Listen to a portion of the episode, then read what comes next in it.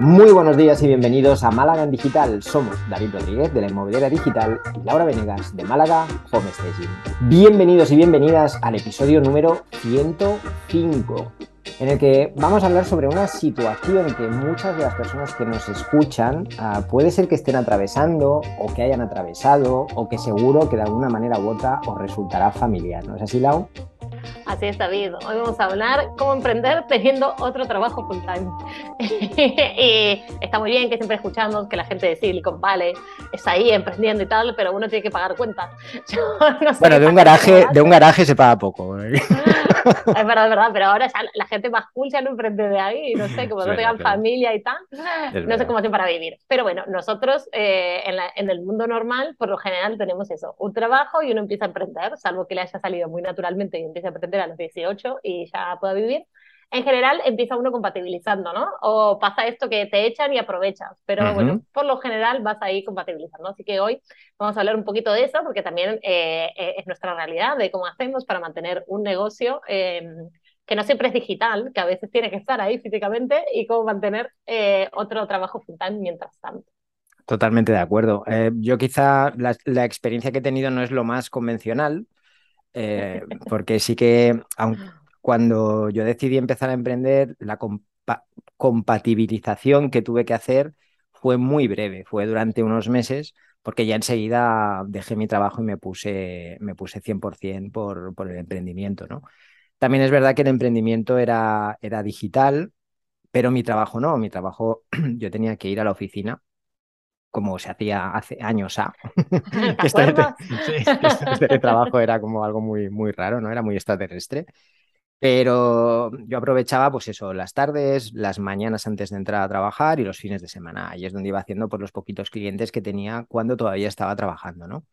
Y la verdad que una de las cosas que yo eh, recomendaría del por qué hacerlo de esta manera no es tanto para perder por la razón económica, que sí que es importante, ¿eh? y, y, seguro que tú, Lau, no, nos hablas mucho más de eso.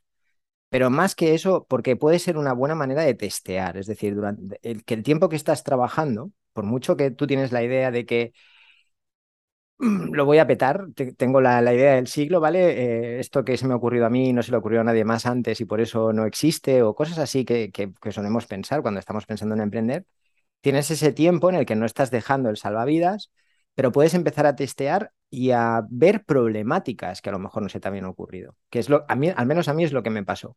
Empecé a ver un poco qué sistemas necesitaría implementar para empezar, qué tiempo me llevaba cada cliente, qué precios tenía que cobrar, porque en ese momento tú puedes permitirte cobrar un poquito menos de lo que te gustaría porque tienes la otra parte, ¿no? Y empezar así a tener más clientes. También te permite coger algunos clientes, que esto ya sé que me van a tirar los trastos por la cabeza, pero gratis, Sin cobrarles, ofrecerles tus servicios simplemente para hacer portfolio, simplemente para empezar a tener ya ese, puntito de experiencia y también empezar a tener pues gente que, que esté contenta con lo que haces y que te pueda recomendar. Entonces, para mí, ese momento de compatibilizar te abre la puerta a probar todas estas cosas y a no empezar desde cero sin tener ni idea de lo que te vas a encontrar, sin tener ni idea eh, de los problemas que, que, realmente van a surgir después de que empieces y también te va a permitir pivotar mucho más rápido cuando te lances a la piscina ya sin agua prácticamente. Totalmente. De hecho, estoy súper de acuerdo con vos. Creo que lo más importante, además de la parte económica, eh, es eso. Para mí era fundamental eso, probar si realmente la idea funcionaba, ¿no? Si el producto que estás ofreciendo lo están buscando y, y eso, a mí me parece súper interesante. Claro. Y me gustaba también lo que decías de los horarios, ¿no? Trabajar por las tardes, que es lo que nos pasa a todos, y fines de semana. Y al final es eso. He dicho, uno... he dicho sé que no te gusta, pero he dicho por las mañanas también, ¿eh? A primera hora antes de empezar. otra, otra de las opciones es por la mañana. De hecho, yo me, mucho tiempo estuve trabajando eso, desde, desde las mañanas, desde, digamos, desde las 8 a las 10. Uh -huh. eh, no son las 5 de la mañana como tú, pero desde las 8 a las 10 levantándote a las 6 para tener tu momentito de gimnasia y tal y cual. Sí. Y tener por lo menos dos horas, y además de claridad mental, que son las horas que me gustan. Absolutamente. Es verdad que puedes trabajar de 8 a 10 de la noche, pero yo no tengo la misma energía a este horario, ni la misma creatividad, ni nada. Entonces, a primera hora es verdad que también está muy bien, pero sobre todo los fines de, los fines de semana. Mm. Y, Y eso creo que es interesante, ¿no? Cómo poder eh, organizar horarios donde no pienses que te estás perdiendo nada, eh, salvo horas de sueño. Lo, lo, cierto es eso, que uno empieza a dejar de lado eh, las horas de sueño, pero mm, no quieres tampoco perder toda tu vida, tu vida social y si tienes hijos, pues creo que sería 10.000 veces más difícil. Pero sí que lo interesante de, compatibilizar y que sea durante el menor tiempo posible es para sacar adelante la idea, ver si funciona y bueno, tampoco sabemos siempre que nada va, se convierte en un éxito en seis meses, pero por lo menos ir testeando y ver si funciona, mm. si crece, si hay, eh, si hay boca a boca, si nos van llegando clientes, pues eso es muy interesante. Yo creo que también has dado la tecla con el asunto del tiempo, ¿no? El, hecho de compatibilizar. También depende, insisto, ¿eh? depende de la situación de cada uno, de las eh, responsabilidades económicas que tengas, de los ahorros que tengas, de, del tipo de trabajo que tengas, de si es más flexible, menos flexible, de si trabajas cinco días a la semana o trabajas seis. O sea, cada situación es eh, personal, particular, y hay que intentar adaptar lo que estamos diciendo, que no hay una solución buena para todos, ¿no? Pero sí que es verdad que el hecho de compatibilizar, no hay nadie en general, a no ser que tenga una situación muy buena, que pueda soportarlo eh, eternamente. Exacto. O sea, mm, el hecho de sacrificar todo el posible tiempo libre que tienes para pasar con tu familia o con tus amigos, el tiempo de ocio, eh, lo que tú decías del sueño, ¿no? Si te tienes que levantar a las 5 de la mañana, pues esa serie de 10 a 11 que ves en Netflix o lo que sea, pues a lo mejor durante un tiempo no la vas a poder ver porque te vas a tener que ir a dormir. Aunque ya te digo que al final te dormirás sin, sin querer. Pero cuanto menos tiempo dure esto, lo cual te tiene que motivar a ponerte las pilas y a, acelerar todo lo que puedas y a poner todo el foco en lo que estás haciendo, mejor. Yo, yo creo que un tiempo a lo mejor prudencial podría ser un año. Creo que un año compatibilizando, pero también por lo que he escuchado de otras personas que lo han hecho y demás, creo que al año ya empiezas a derrapar, ya empiezas a patinar de, que no sabes si estás en el trabajo o en tu negocio y que puede ser tiempo suficiente para que hayas tenido ese testeo inicial, para que hayas empezado a tener tus primeros clientes y para que te hayas planteado un poco cuál va a ser tu estrategia cuando empieces a, a funcionar solamente con tu, con tu emprendimiento. Totalmente, totalmente. Entonces vamos a dejar ahí unas claves o unas ideas prácticas que eh, estoy pensando de cómo, cómo hacer, ¿no? Primero lo importante que es la rutina, lo que decíamos los horarios. ¿no? Tanto si te vas a levantar antes para trabajar un poquito, si te vas a dedicar solo los sábados y los domingos, o como lo puedas hacer. Lo segundo es intentar reducir jornada, si es posible. una reducción de jornada, eso siempre ayuda. Eh, hace poco estaba hablando con una de nuestras compañeras, de las colaboradoras, Ana Rufián, y, decía que esa es un poco la manera, ¿no? De tener un trabajo súper demandante y, y, hacerlo y reducción de jornada, que es otra de las, también de las claves que, que, he usado yo. La reducción de jornada es fundamental. Luego establecer objetivos y medirlos para ver si realmente mm. esta idea que teníamos eh, era viable, ¿no? Porque que tres amigos eh, te compren la pulserita que estás creando, quizás no sea suficiente como para montar todo un negocio a través de eso. Entonces, sí que establecer objetivos claros y de crecimiento puede ser una buena manera de, de, ver si está funcionando o no y sin desesperarnos, que hay negocios que son mucho más rápidos en funcionar. Absolutamente. Como si te pones a vender seguros, posiblemente llames a todos tus conocidos y empiece muy rápido, pero luego si haces algo más diferente como el home station, que nadie sabe lo que es, o marketing online para inmobiliaria, pues quizás te lleve un poquito más de tiempo.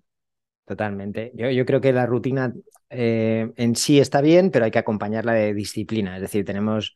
Yo nunca he sido muy disciplinado, ¿vale? He empezado a ser disciplinado hace relativamente, es verdad, hace relativamente pocos años empecé, pero yo antes de esto, cuando era joven, disciplina no tenía ninguna.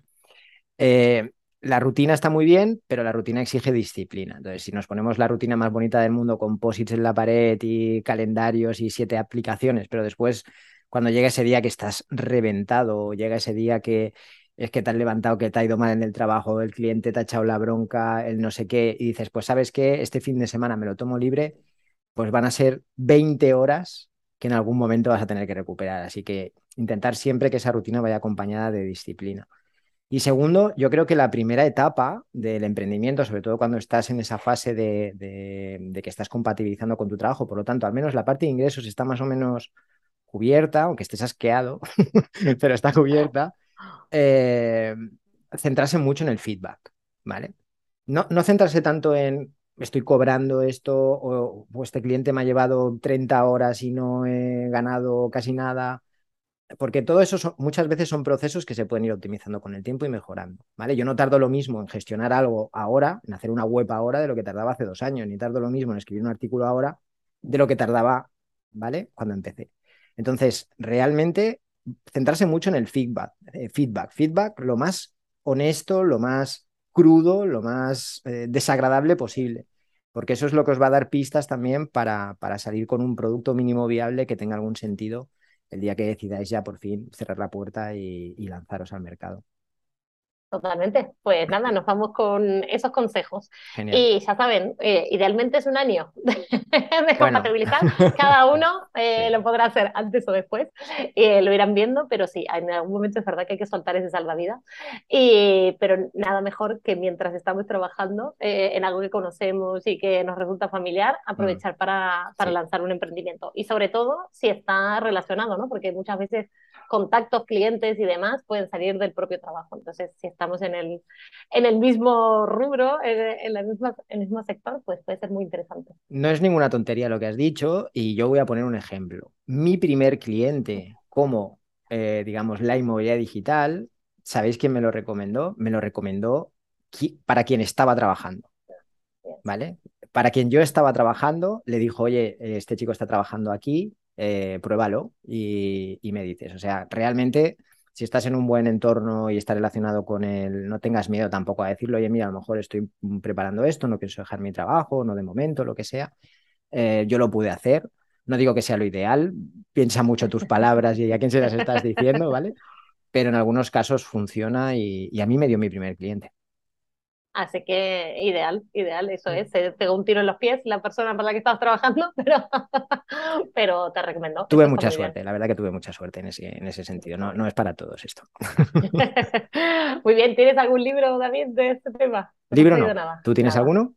Tengo uno, tengo dos en realidad. Tengo uno que es La revolución de la productividad de Mark Reclau, que a mí me encanta y que creo que lo necesitamos cuando, cuando estamos compatibilizando trabajos, sobre todo hay que ser productivo y trabajar muy al grano.